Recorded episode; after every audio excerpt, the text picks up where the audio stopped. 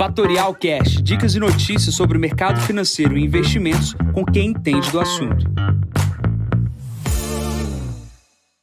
Bom dia, Jansen Costa, assessor de investimentos da Fatorial. Vamos para mais divisão de mercado, hoje o número 580. Hoje é dia 14 de setembro, 6h45 da manhã.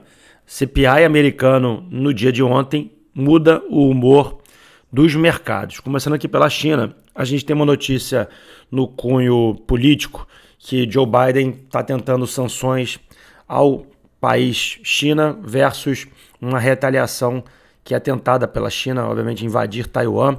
Isso é notícia na capa da Reuters no dia de hoje, tá? Obviamente a gente não tem grandes notícias além disso, mas isso pode ser mais uma tensão entre Estados Unidos e China em um continente asiático já com, com problema, é uma questão da Rússia. Isso pode agravar ainda mais a divisão do mundo entre Ásia, Europa e Estados Unidos.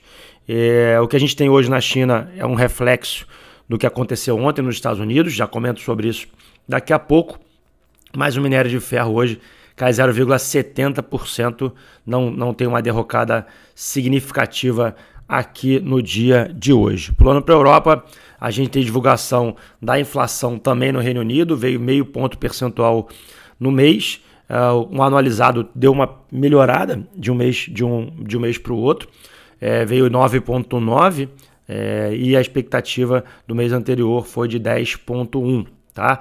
A gente tem uh, uma previsão aí, segundo os analistas, no dia 22 de setembro, de um aumento de 0,75% na taxa de juros na Inglaterra. Lembrando que a Inglaterra tem a sua política independente, dado que tem a sua moeda da zona do euro. Tá? Então, esse aumento de 0,75% é para conter essa inflação de quase 10% anual ali no âmbito da Libra. Tá? O que a gente também tem é a produção industrial uh, na Europa, que veio menos 2,3%, e a expectativa dos, analistas era de 0,7%, motivo pela qual há uma preocupação ainda maior na questão da Europa, dado que há uma desaceleração da atividade econômica e a gente tem o aumento de juros programado aí para a próxima semana, ou seja, a Inglaterra, a Inglaterra não, perdão, a zona do euro pode ter problemas ainda maiores com a retração uh, da liquidez e a retração uh, dos recursos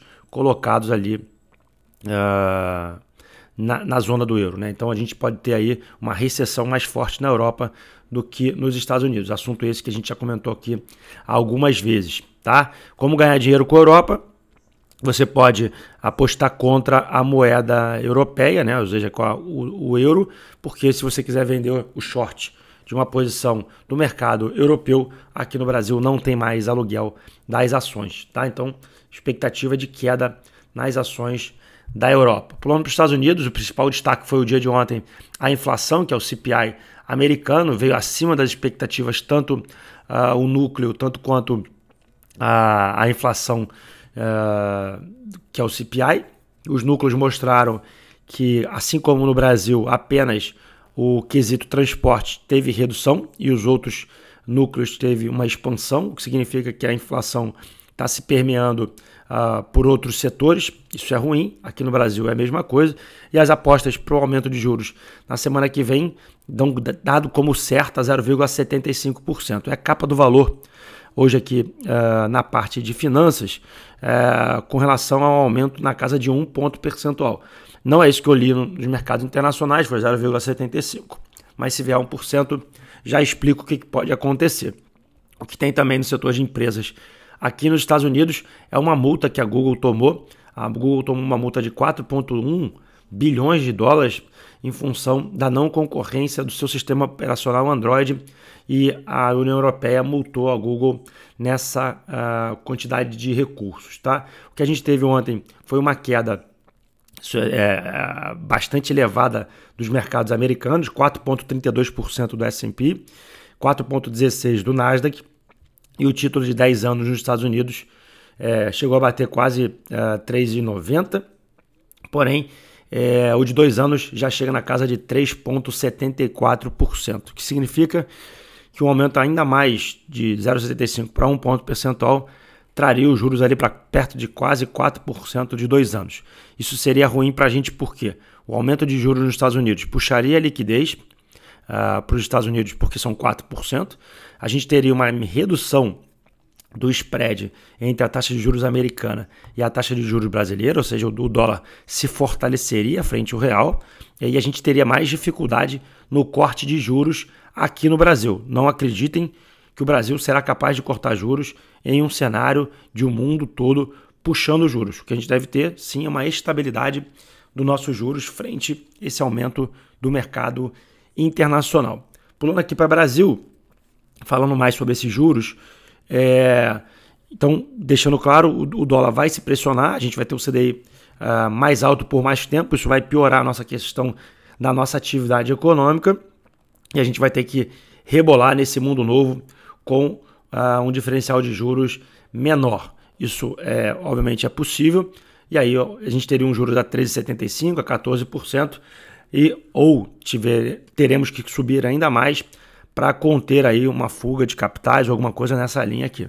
Na questão de notícias, além das uh, que, que, são pautadas nas questões uh, eleitorais, não temos grandes movimentações das companhias, a gente vai ficar à mercê do mercado internacional de juros. E aí uma questão importante até para falar sobre alocação. Quando a gente comenta é, que os juros vão ficar mais altos, as pessoas naturalmente pensam que elas deveriam manter as suas aplicações é, em renda fixa porque obviamente vão ganhar ali 1%, 1,2%. Isso é uma escolha que você pode fazer, porém você tem que imaginar também que uma vez que os juros estão mais altos, é, a, a lucratividade das companhias, dado aquelas que têm maior endividamento, será menor e obviamente as empresas que têm é, caixa ou uma dívida menor terão vantagens competitivas frente às outras empresas, tá? E elas serão e sempre sairão vencedoras no mercado mais difícil. Então essas empresas existem no país, essas empresas continuam a existir. Bom exemplo disso são bancos.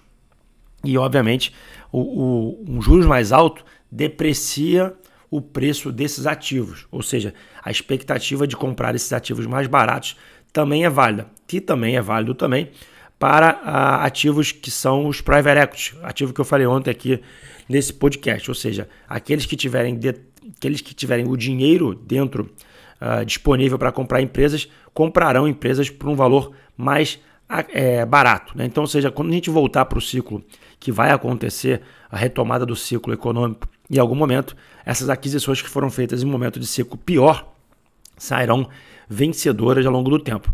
É fato que é, é, se torna mais desafiador, mas é importante lembrar que toda vez que o juros sobe, é, ativos reais caem. Então aqui eu estou incluindo uh, não só imóveis, como ações, como os fundos de private equity e qualquer coisa que se mova com a questão de juros. Então a oportunidade está tanto quanto na alocação de capital em CDI e também nesses ativos de risco. Lembrando que a gente não consegue saber quando que vai acabar o ciclo, mas é, é válido essa colocação. E também é válido para aqueles que estão pensando também na alocação de longo prazo, Lembrar que a inflação aqui no Brasil não vai ficar negativa por muito tempo. A gente terá, obviamente, pressão para o retorno dos tributos e também pressão aí no âmbito da inflação que está se espalhando pelo, pela economia. Tá? Vamos para a agenda de hoje, 9 horas da manhã, vendas do varejo. 9 e meia da manhã temos a divulgação do preço ao produtor nos Estados Unidos, ou seja, a inflação ao produtor. E às 11h30 temos os estoques de petróleo nos Estados Unidos. Nesse momento, a S&P opera com 3.972 pontos, sobe 0,56. O barril do tipo Brent opera no nível de 94 dólares. O Bitcoin cai 10%, está 20.374. O título de 10 anos nos Estados Unidos está 3,47, sob 0,41%. O VIX, que estava ontem na casa dos 23, está na casa dos 27 pontos aqui na abertura do dia. Bom, vou ficando por aqui, desejando a todos uma ótima quarta-feira. Encontro vocês amanhã para mais um podcast da Fatorial. Bom dia a todos, ótimos negócios. Tchau, tchau. E esse foi mais um Fatorial Cash. Para mais novidades e dicas sobre o mercado financeiro e investimentos, siga a Fatorial no Instagram, @fatorialinvest.